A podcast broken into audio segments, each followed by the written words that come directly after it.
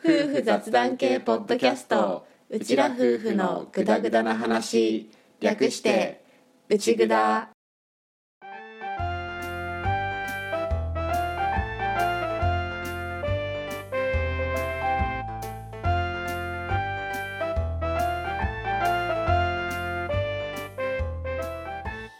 リビングでの雑談を垂れ流す。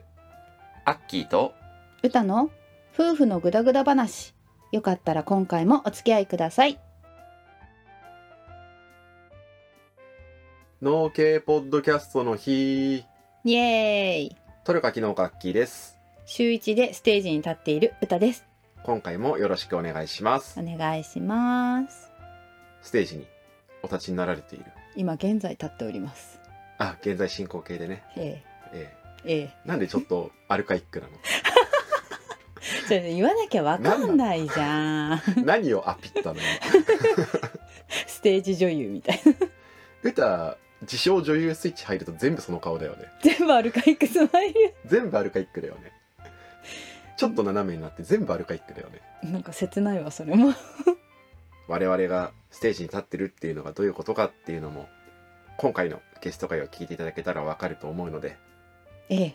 そんなにねオープニングとかで語りすぎてもしょうがないと思ってる、うんう、うん。ね。本当に内容を聞いてもらうのが一番いいかなと思うので、うん、内容も濃厚なので。濃厚なので本当に。よかったら聞いてください。ください。はいじゃあ本編いきます。はーい。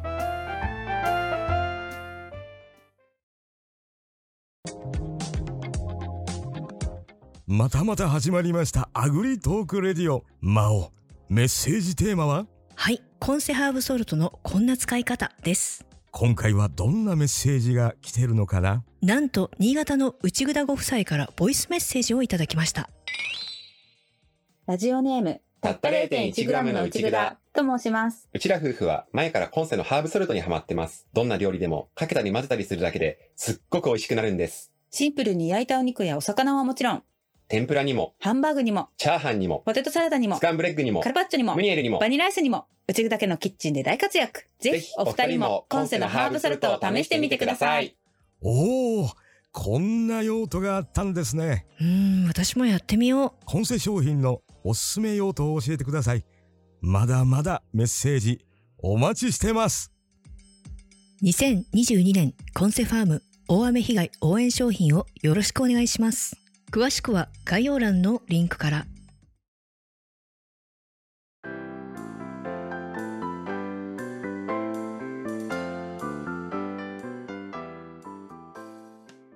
はいそれではゲスト会本編入っていきたいと思います。思います。今回のゲストさんをお呼びしたいと思うんですけれども今回のゲストはいつも他力本願ラジオからしんちゃんです。イエーイ。イエーイ ちゃんとポーズつけてますよ。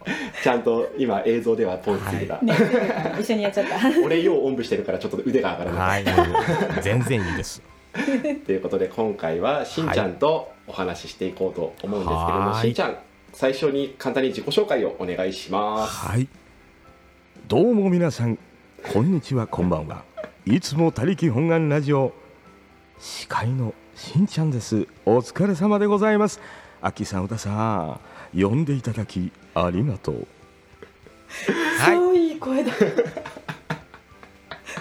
来たね。一応ね一応最初だけやっときます。それは。ありがとうございす。ますあのこの声のうん。限界があるからね。ね。そうなんですよ。時間が。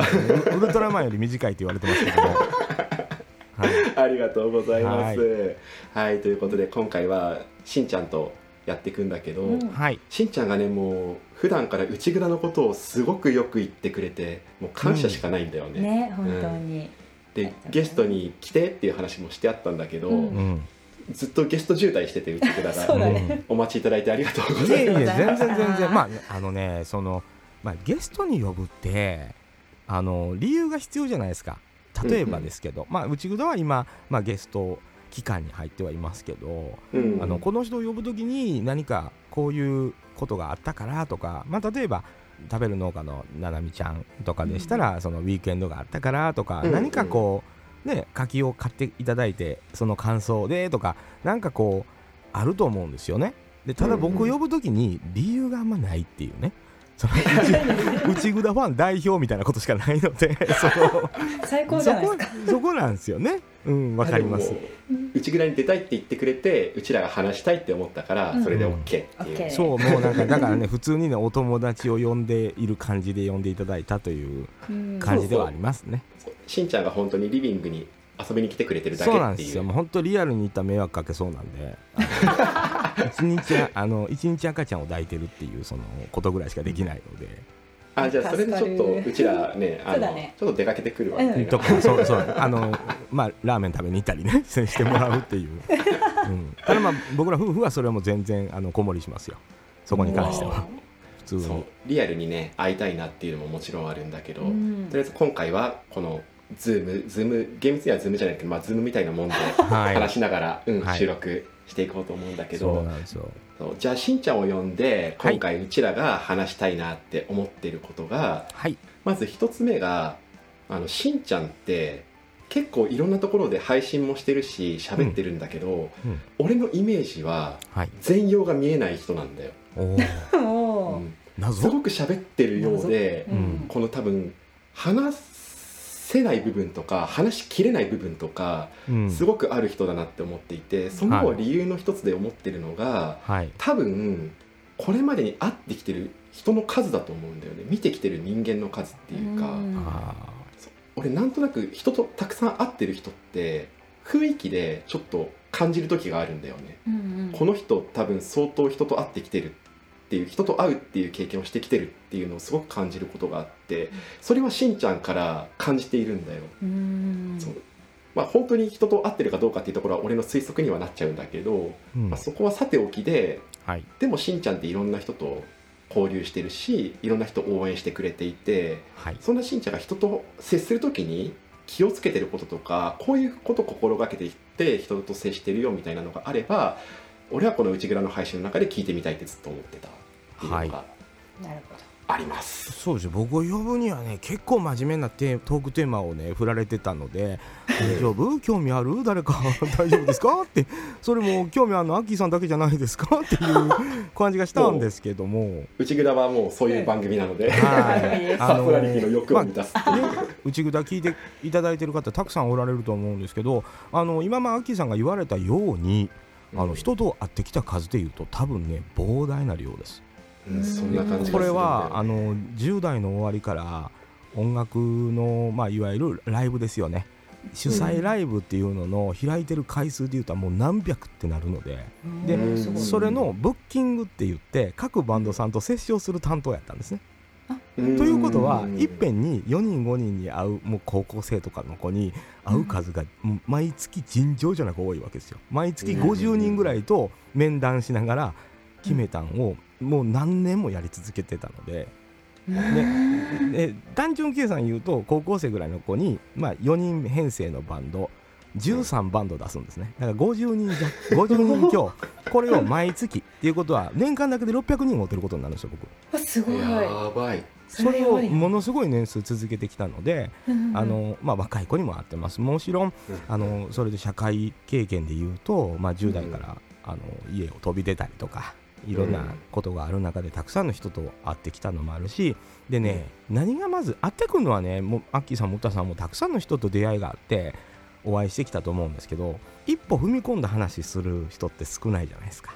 少ないですね。うんで僕の場合職業上、まあ、1歩も2歩も3歩も踏み込んだ話しないとできない仕事にもついてたことがありますしうん。でうん17歳からあの整体師をやっててうん。これは母が体悪かったのであのうん。免許取りに合宿行ってと取って、まあ、教会資格なんですけど取ってそこからあの自分のお店やった時期もありますしうんそこでお話ししますよね。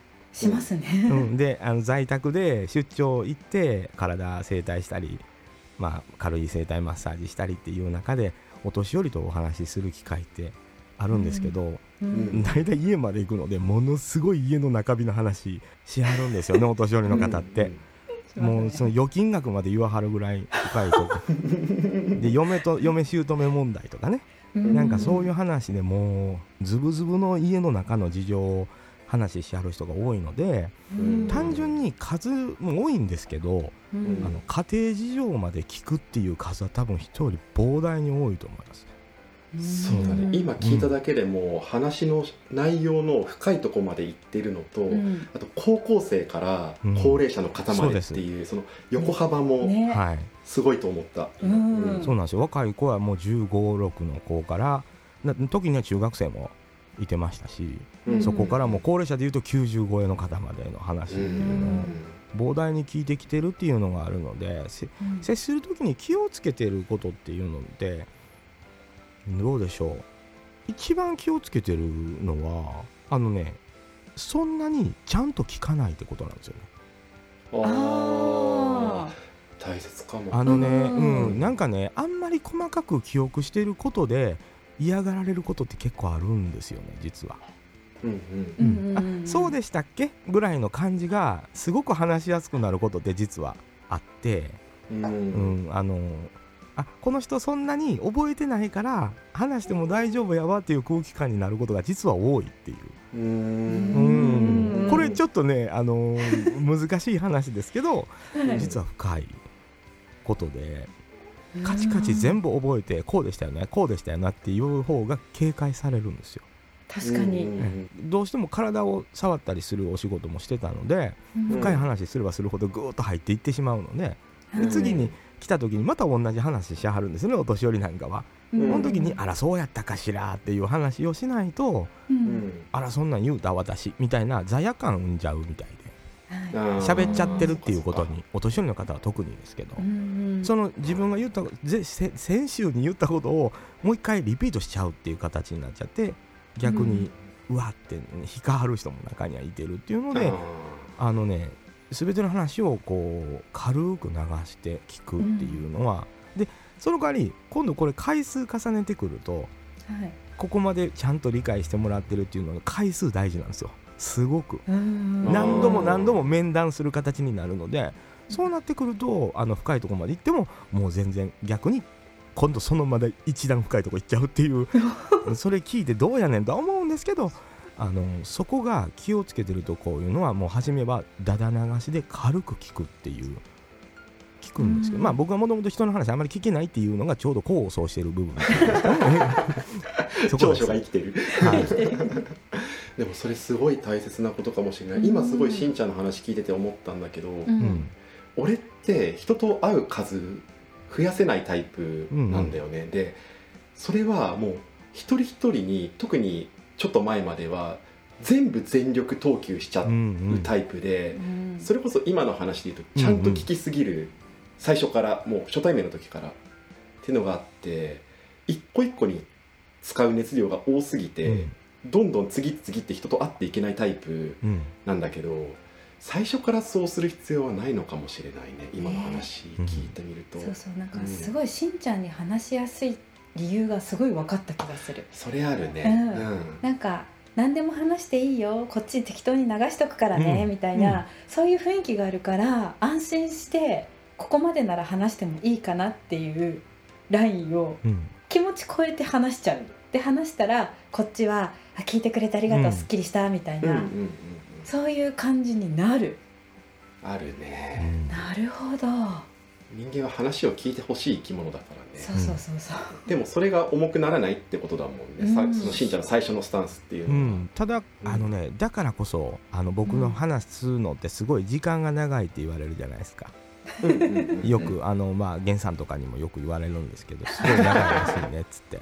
で実際にちょっと LINE で話しましょうかとかって言うとすごい長いんですよね、人によってはもう4時間5時間普通に喋っちゃうのででなぜ長いかって言ったらうん。ずーっと聞き流してるからその長い時間の間に何度も同じ話するかどうかもチェックしてるんですよ。うん。また戻ったりとかしたらあこれこの人言いたいんだなって分かるんで記憶に留めるようにしてるんですよね。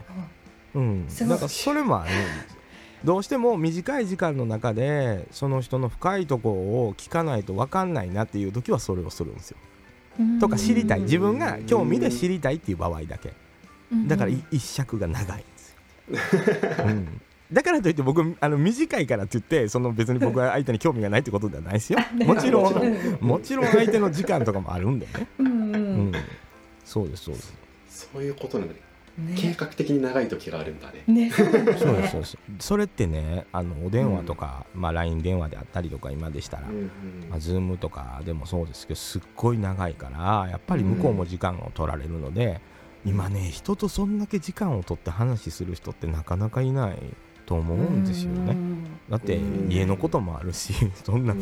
4時間5時間って しかも1日の何分の1取るのっていう話だし、ううん。うん、だからあの慣れてくるとだんだん短くなっていきます、うん。ただうん。あのー短くなるんですけど中にはほらいろいろそのちょっと仕事を変えたりとか新しい案件が入ってくる人に関してはまたそれを一から説明するので、うん。また長くなったりとか、うん本当にあのななみちゃんとかと一回電話すると長いです。だ か長ら、そう。あのこんなんこんなんあったんですよ。がものすごく長いの。報告が長いんで、ううんうん。でもそれがやっぱり楽しかったりとか。だからこそあのうちのボスとかも彼女の言うてることがうんこんなんやあんなんやっていうのはすごくわかるので、うん。彼女の本当にすごいとこっていうのはそこでしょうね、うんうん。とは思いますね。うんね、ななみんも人とたくさん会って会ってお話をするのが好きっていううん。タイプかなっていう。そうだね。そのね、人に対して時間を使える人なんだようん。ねしんちゃんもななみんも。そうだね、そこだ。それはすごく感じる。だからそこがこう2人会うとめっちゃ長いんですよだから。足すじゃなくてかけるくらい。うんそうそうかけるになっちゃうので。でよくあの、うん。怒られますよ。あのボスとかにも「はい。怒られ長くない?」っつって、うんそうなんだね。だからどっちかというと本当に多分女友達というんですかね。それに近い感覚で喋ってるのかもわかんないですね、うんうんううんん。でも確かにそのしんちゃんとちょっと前にはい。たくさんゲストとか出てる時にしんちゃんが来ると長いんでしょみたいなしんちゃんが自分でまあ言ってたっていうのがあるんだけど、あってそのは例えばハブカンではい。45時間話した後ようやく撮り始めたとか、そうそうそう。そうそう。もうねおまけのように撮り始めたんであれも。A ちゃんと56時間喋った後にあ撮ってないってなって。で全然関係ない車の話するっていうね。あそうそうそうそう。なんかそういうの聞いてたんだけどちょっとつながった感じがした今の話を聞いて、なんでそうなのか。もちろん話してて楽しいっていうのもあると思うんだけど、うんそれだけじゃなくって、うん、その相手のことを知るために必要な時間っていうか、うん。そういうのもあるんだなっていうのをすごい思った。そうだね、うん。やばいね。すごい。まあ、次のねそのトークテーマのあの題名にもなってるように、こうん。うお良い面っていうんですかね、をうん。探すのは楽しいじゃないですか、うん。まあ、この人めっちゃ素敵やん。こういうとこ。みたいな聞いてたらやっぱ気分がいいんですよ。単純にいやええわーって思えてうん。それを人にお知らせしたら今よりもっとこの人は魅力的に映るやんって思っちゃうんですよね。ううん。んで僕なんかそのまあポッドキャストもやっぱりそういう風に聞きますしええとこうん探しに行くうん感じで聞くんですよね。だってそれのが楽しいでしょ？聞いてて。うんうん。なんてすごい暗い思いで言われてもみたいなことになるのでそうそれまさにトークテーマで聞きたかったことで、うん。しんちゃんが今ちょうど言ってくれたんだけどしんちゃんってすごい人のいい面見るじゃないですか、うん。で今言ったみたいにそのいい面見た方が楽しいしっていうのあると思うんですけどうん。昔からですか？ずっとですか？あーそれはね昔からです子供の頃からやと思います。なんでか何に影響を受けてるって細かくはすごく説明は難しいですけどうんうん。例えばヒーローものがあったら必殺技があるじゃないですか、うん。でこの必殺技って一番かっこいいとこじゃないですか、うん。ほんならどの人にも必殺技があっていいと思うしそこが一番その人のかっこええとこやっていう認識があるわけですよ。うんならその例えば内蔵アッキーさんと歌さんが夫婦のリビングで喋ってる夫婦の雑談なわけですけどうん。アッキーさんの考え方歌さんの考え方受け答えで自分がいわゆるかっこいいと思うとこを探したがるんですよね。癖ですよねこれは。うん。だからいい面っていうのは表現としてちょっと違ってうん。あのかっこいいと感じるところを実は探してるんですね。良いって悪いっていうことではないんですよ。でもしんちゃんって人に対してかっこいいっていう表現よく取りますよね、かっこいい人っていう言い方よくしますもんね、すごい重要で僕の中でかっこいいっていうのって。で多分それは自分が子供の頃に自分のことをやっぱりあんまりかっこいいと思えなかったのがあるんだと思う。別に暗い過去ないですよ。そんな。深刻な顔しないで。な。いですけどでもねやっぱり影響を受けるその僕らの子供の頃今もう40代後半ですけどヒーローものはたくさんあったしやっぱり憧れっていうんですかね。で自分には何が必殺技があるんだって思った時にまあないってまあ子供ですから当たり前なんですよ。別にね社会的に見たって何の必殺技もないわけですけどその大人になったらなんかそういう必殺技ができると思って生きてきたんですけどいざ大人になったらおおそんなないと思うわけですよ。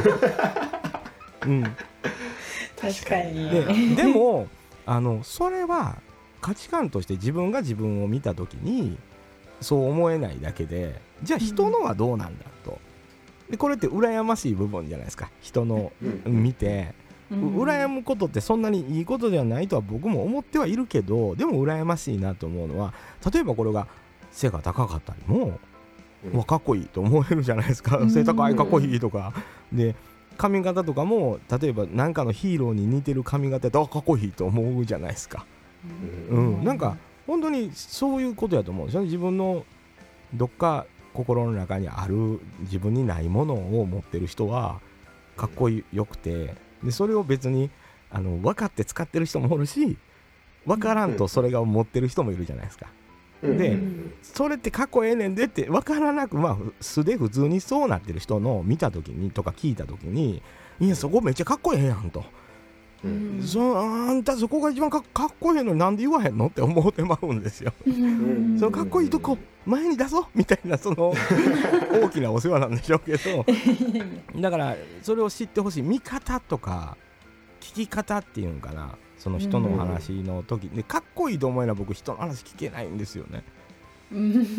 わかります？その 魅力そこは魅力やから一番のそういう意味で魅力のある人の話は入ってくるんですけど、あこういうの人はあんまりかっこよくないなと思ったらもう一切入ってこなくなるんですよ、申し訳ない。本当にそれは申し訳ないんですけどもう本当にそうなんですけどでもいいなと思ったらやっぱりいいとこを次々こうつながってくるじゃないですか。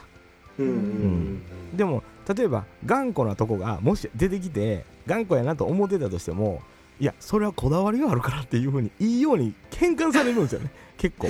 かっこいいっていうところが1個あると、やっぱりこれアバターもエクボっていうことなんでしょうけど。まさにその状態か、うん、そうそう。でもそれって人好きになる時にはすごく大事なエッセンスの一つだと思ってて、あのだから見方で変わるってことですよね。そうですね、うん、まあ人の好みも一緒なんだと思うんですけど、うんうん、だから内札を聞いた時にその何しかそのアッキーさんと歌さんのほんまにリビングで会話してるように会話するので実はすごく難しいじゃないですか。作っちゃうでしょ？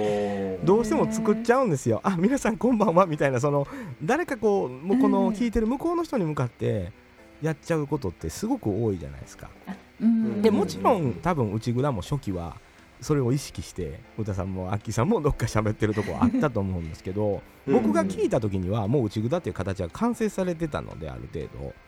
僕が聞いた時からうわほんまにリビングにおるみたいやんっていう そのそれってね簡単に皆さんやってるようで結構やってないんですよね。ねだからね僕その例えば歌さんとアッキーさんが喧嘩してそのあんまり機嫌が良くないまま収録しな あかんかったとかいうお話聞いた時にそれそれが魅力やんと。ほんまはやらへんやん。やめとこってなるやんって、うん、それすらも垂れ流すそうそう。だからそのでも実はあのそこの一番夫婦の垂れ流したくない人には実は見せたくないとこが、まあ、全てではないにしろその瞬間切り取って出せることの大事さっていうんですかね。あの例えば家事のドラフトあったじゃないですか。ありペンタドラフト。これはあの人気コーナーでもあったんですけど歌詞ドラフトって 本当はね古い日本の考え方で言うたら奥さんがこれが嫌だあれが嫌だっていうのはかっこ悪いというような考え方もなきにしもあらずでしょこれってやっぱり。うん、だって古いおじさんとか言えば嫁さんがそれを嫌ってなんやそれみたいな空気感もあるだろうしアッキーさんがそのやっとけって言ってもおかしくないようなねその感じがあったりとかするんですけど、あれを本気でやってあれをじゃあもうたまにそれはできない時もあるけどそれそういう時はまあ手伝うよぐらいであの話し合いって実はできないですよね。僕自分ボスとやれって言われたら 多分全部今俺になるんで その まあ今それはまあ僕うちは全然あのあれにはならないですけどでもうん。あれをじゃあ私これじゃあ俺これやるってこうできること本当にできること。うん。それって実はすごい難しいですよって。男性なんて特にまあ会社員の方なんかが同じようにできるかっつったらなかなかできへんけどでも実際僕の友達にもあの分担してやってる子っておるんですよねちゃんと。うんその本当に普通にサラリーマンやってて。とか、うん。結構大変な仕事やってても分担してる人らもおるのでできんことはないっていうのは知ってるわけですよ。うんけどそれをリアルに配信に載せてってまた話が違うんですよね。僕の中で収まってることをやねんから。そうそう。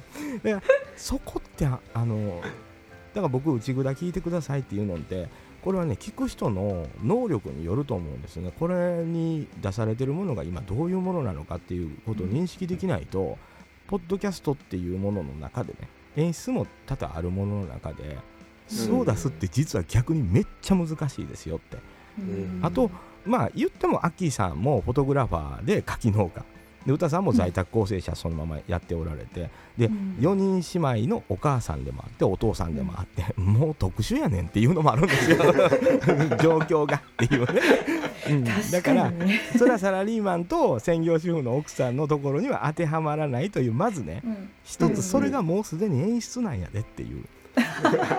だって例えば旦那さんが聞いても奥さんが聞いてもうちとは違うしって思えるじゃないですか。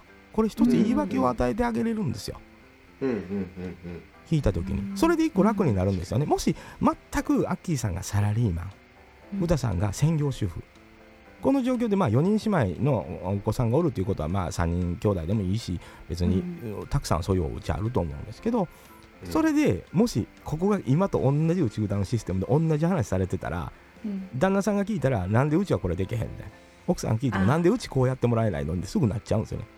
うんなるほど。うん。でもうん内札を聞いた時にあご主人は写真家で柿も作ってる農家さんで 奥さん在宅構成者うちとは違うって思えるわけですよ。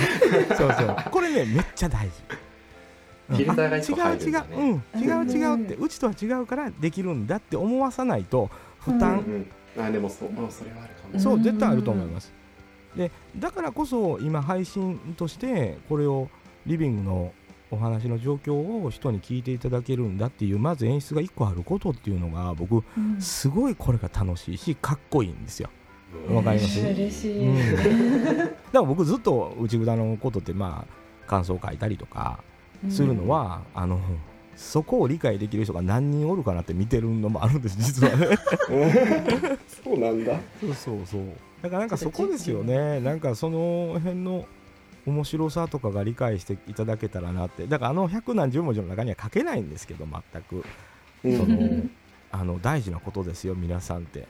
理解していあの聞いたら何倍も面白いんやでこれはっていう、うん、あでも嬉しいねそう言ってもらえる、うん。本当に内札はうちらの夫婦の場合の話にはなっちゃうんだけど、うん、でも等身大の、そうですよね。うん、ものでやっていこうっていうのはずっと言っていて、うん。その変に見栄も張らないし、うん。ダメなところも普通に出すし本当にありのままでやりたいっていうのはあるから、うん。うんそれが分かってもらえてる伝わってるっていうのはめちゃくちゃ嬉しいですね。ね、なんか見栄を張っても長続きしなそうだなって。そうそうそうそうそうそんなにしっかり毎回努力はできないなって。俺が八方美人に挫折した経験からも来てるんだけど、ううんん。大切なのはそれでアッキーさんと歌さんがもう何年にもわたってその配信をしてることなんですよ。うん。一瞬やったらできるんですよ。例えば3ヶ月間だけ配信するとかやったら誰でも実はできるんですよね。うん。これを継続してはることっていうのが実はものすごく人にできないことをやってるっていうことにつながってて本当は僕内札の魅力としてあの皆さんに紹介して聞いていただきたい魅力の部分っていうのはいろいろふんだんに含まれてるんですよね。でも聞く人によっちゃただの夫婦の会話を流してるだけやないかっていう人おるんですけどそれはね条理と不条理がわからない人っていうふうに僕は認識してるんですね。なぜ内札が面白いと感じるのかっていうのはいろんなこと分かってないとこの面白さとかこの素敵さは分かりにくいですよっていう部分を僕は伝えたいんですけどあのねそれはねまあ分かんない人も多いだろうなっていうその ことですよね。うんこれ実は実は面白いすごくもうだから聞くだけで面白いっていうのはそこなんですよね。もうすでにそのアッキーさんと歌さんのしつらえで完成されてるとこもあってこれを継続してることが一番の面白みの部分で、今週何があったんやろとか。でもちろんゲスト会もあの楽しいんですね。だから僕なゲスト会をどういうふうに僕が聞いてるかというとこのゲストさんは内札を理解しているのかと思って聞いてるんですよね。すごいなんかアッキーさんと歌さんが優しいから出てるとか違うかって思ってたりするんですよね、うん、違うぞっていうそのそう内札マニアとしてはね。マニアな見方ですよあくまでこれはね。うん、うん。あのさしたる理由なく内札めっちゃいいねんって言ってる人って案外その言葉で説明するのはすごい難しいけどなんとなく感覚でそれを掴んでるんじゃないかなと思う人はいてますよね。それはね継続して聞いてる人やっぱり。うん。ここで出てくるあの考えるカッパさんのキャッチコピーだね。だんだん見える。そうそう。そうあれねあのキャッチコピー僕聞いた時もあ、うん。もうそれがええわとほんまに思いました。自分も考えてはみたけどあそこ出てこなかったのはやっぱり自分の語彙力であったりとか普段自分だけ分かってたらええわこの魅力と思ってるところもあるんでしょうね そうそうなんか。僕の勝手なその内札の楽しみ方というか。で何よりまあお子さんらが出た時のそのお子さんって、まあ、共通して可愛いどこのお子さんも可愛いんですよね。僕らの年齢からしても、まあ、もちろんその孫ぐらいのレベルっていうのももちろんあるんですけどそこに対しての、まあ、お写真であったりとかお歌であったりとかでそれをこう出す時のアッキーさんの努力であったり歌さんの努力であったりがはっきりそこだけ分かるんですよ。よく考えたら普段はリビングで子供を寝かしつけながら喋ってたりするだけやのに、そこにかける力っていうのかな。例えばその子供らの歌にメロディーをつける作業とか 大変やんっていうね。そう。だから作品として出すものに対してのこだわりであったりとかっていうのがそこでスイッチが入る感じがあったり歌さんが例えばその構成者として今回のウィークエンドの小冊子の構成していただいたりとか、ああいうの聞いた時にやっぱプロとしての仕事はもう2人ともちゃんとできる。これやね みんなみんなあのリビングでぐだぐだ喋ってるけども 違うね。やるときはやる2人やでみたいな魅力ももちろんあるんやでと。ここですよね。これね内ぐだ聞いてるまあこれ聞いてくれてはる人はみんなそうそうと思ってるところもあると思うんですよ。そこもちょっとうん。聞いてほしいかなとうん嬉しいね。そうだね。やるときはやるんだ。そうそうそう。なんかその空気感っていうんかなをちゃんとそのイベントごととかがあの話でふっと上がってきた時にそこに対する歌さんであったり、アッキーさんの力の入れ方2人とも全然違うけどその なんかね色が違いますよね。こううん。アッキーさんと歌さんのそのイベントとかにかける勢いの色が違うからこれはやっぱり2人ともがちょっとそういう意味で言うと配信やってきたことでちゃんと演者になってるんだなっていう部分やったりするっていうね。うん。あの知らず知らずに2人とも演者になってたんだっていう。これはもう内札っていうのは毎回毎回ステージに立ってるっていうことなんで。歌さんとかは知らない間にステージに立ってたんだっていうことですよね。今まさにそんな心境で。そう。それ 私今ステージにいた。そうそう。1週間にいっぺんステージに立ってる人ってことなんですよ実はね。僕の考え方で言うと。うん。配信してるわけですから知らない間にもうベテランのように ステージに立ってる年間だってステージ数考えてくださいよ。そうでしょ？すごいことになってる。まあ、もちろん今この配信を聞いていただいている方っていうのはこの魅力十分分かっている方がほとんどだとは思うんですけどぜひね周りの方にこのご夫婦のなんかその感じを継続して見ていただきたいというかなんかねなんかそこに何か僕も自分の夫婦のヒントがあるんじゃないかと思って見続けてる部分はもちろんありますやっぱり、うん、今までのやり方と変えないといけないっていう部分と何かヒントがそこにないかなとかっていうのはもちろん、あのアッキーさんが歌さんの意見に弾きたくないけど弾いてる時とか。歌さんが何か言いたげやけども言わない時とか。この辺のねその夫婦の駆け引きの部分っていうのがふんだんにあるんでふんだんにあった、うん、でそれでほら結果歌さんがたまりにたまって爆発してる感じとかもあると思うんですよね 実はね。うん。なるほど。だからなんか、でもあそうなるんだって教えていただける番組であったりとかもすると思うのでぜひね、うん。若いご夫婦とかにも継続して聞いていただきたいなというのが僕の中に実はありますよね。あるようでない番組なんですよっていうことですよね。いやでもチャットモさん目線のさそういう話聞けるのって本当ありがたいね。ありがたいね、うん。すっごいなんか俺今聞いててそうそういう風に伝わってるんだなって思ね。ったのめちゃくちゃあるわ、え、うん。うなんか話してもらってこっちも気づいたこととかってね今あるよね,、ん。うんね。やっぱり。その辺をこう言語化するのもやっぱ大変じゃん、うんうん。そこをやってくれてるっていうのがありがたい。ありがたい、うんただゲストあ来てもらえてよかった、うん。まあ、だからといってあの今までと変えないでほしいっていうその意識しすぎないで やり同じようにやってほしいっていうのはまあ内蔵ファンはみんなそう違うかなと思いますね。だね、うん。等身大でねやっぱりやっていきたいからね。ねあと今ちょうどそのうちらの前夫婦関係って話が出たんだけど、うん。今日ちょっと聞きたかった話の一つに、しんちゃんのはいご夫婦の話も聞きたかったんですよ、はい。はい。はい。うん。でこれ歌から出してもらったやつなんだけど、うん。まあ、しんちゃんとマッコザボス。マッコザボス。ボスだよねボスのの？の普段の日常といいますかはい。どういう感じでこうどういう会話が多くてどういう雰囲気出かけてたりとかなんか一緒にこういうこと